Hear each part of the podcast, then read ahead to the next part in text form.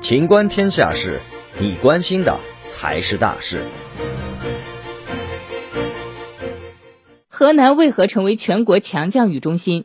监测显示，十九号十七时至二十号十七时，河南全省大部出现暴雨大暴雨，全省平均降雨量七十三点一毫米，最大降水量出现在郑州市尖岗五百八十四毫米。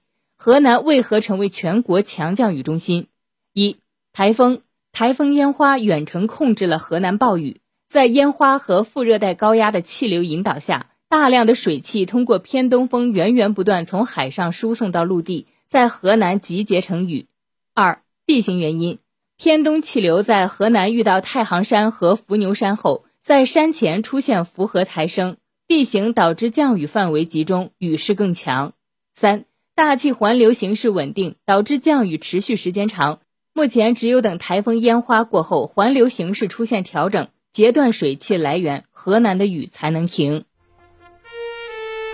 本期节目到此结束，欢迎继续收听《秦观天下事》。